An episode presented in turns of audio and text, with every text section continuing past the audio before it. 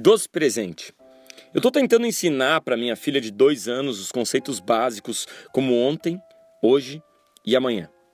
Ela sabe mais ou menos o que é ontem, levando em conta que ela já entende que fazer xixi no chão, na sala, não é algo que deixa o papai muito feliz. Mas não sabe o que é amanhã. Quando eu digo que amanhã vai chegar a vovó, ela corre para a porta. Quando eu digo que mês que vem a gente vai para a praia, ela já pega o maiô no armário. Ela não sabe o que é paciência que é esperar para fazer algo. Ela não sabe o que é futuro, ela não considera muito o passado. A Aurora só vive o agora. Nós adultos, a gente costuma viver tudo, menos o agora. Sabemos bem o que é passado, passamos boa parte do tempo nos comparando com nós mesmos há alguns anos.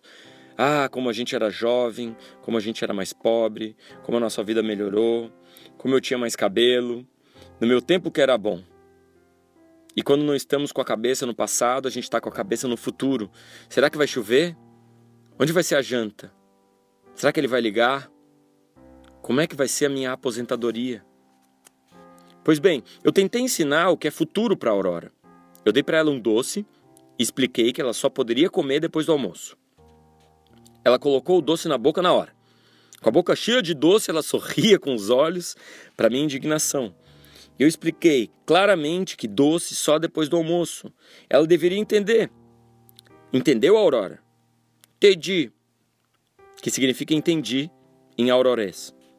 Como prova de entendimento, eu propus comprar mais um doce que ela deveria conservar até depois de fazer papá. Eu ainda reforcei com mímica, levando a mão até a boca com uma colher imaginária. Entendeu, Aurora? Entendi, ela disse, olhando nos meus olhos. Agora, é claro que eu imaginei que ela também comeria esse doce, mas eu acreditava que esse duraria mais alguns segundos. E assim eu teria ensinado alguma coisa sobre o futuro.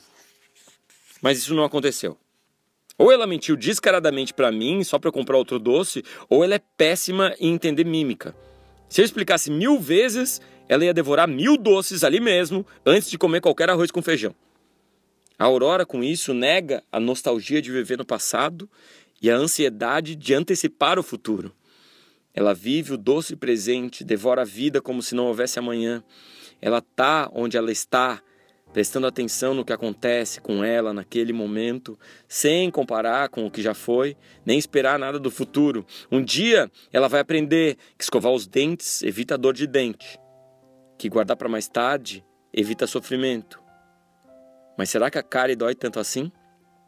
Eu nunca tive. Será que economizar vai me garantir um futuro próspero?